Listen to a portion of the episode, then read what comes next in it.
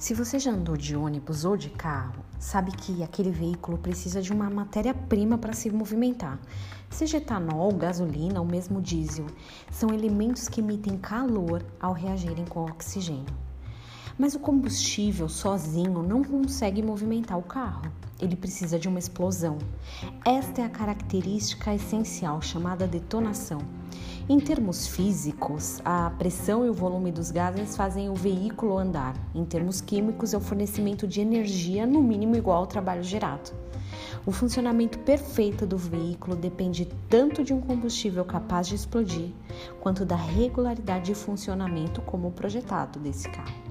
Bom, eu já te contei em áudios anteriores que a física e a matemática não são meu forte. Então, essa é a melhor explicação que eu consigo te dar acerca de motores e combustão. Mas a reação química que eu quero explorar nesse momento está relacionada à produção de esperança em nossos corações. Nessa época onde a gente ouve pessimismo, má notícias, uma chuva de fake news desesperadores, da onde a gente tira combustível, como a gente produz esperança? A nossa fórmula está lá em Romanos 5, a partir do verso 3. Diz assim: Nos gloriamos nas tribulações, sabendo que a tribulação produz paciência e a paciência produz esperança. Combustível perfeito é esse, tribulação. Mas essa tribulação pode entrar em nosso, em nosso organismo e não produzir nada, ou produzir tristeza, depressão, desânimo. Com esses elementos não se produz a combustão. O resultado final da esperança não vai acontecer.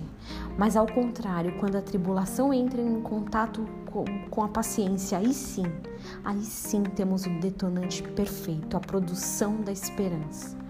Eu sei que nesse momento muitas pessoas compartilham inúmeras, inúmeros sentimentos e, e impressões do que se vive, né? Tá, eu acho que muitas pessoas ainda estão tentando discernir o que é esse momento de hoje. Mas eu quero te dizer que o que eu sinto é esperança. Eu sinto esperança porque eu creio no Deus da esperança. O versículo de Romanos 15, 13 diz exatamente isso. Nosso Deus é Deus da esperança. Ou seja, ele não tem esperança nele, ele é a própria esperança. Que o Deus da esperança te encha de toda alegria e paz, para que você transborde de esperança pelo poder do Espírito Santo, em nome de Jesus. Que você tenha um dia muito abençoado.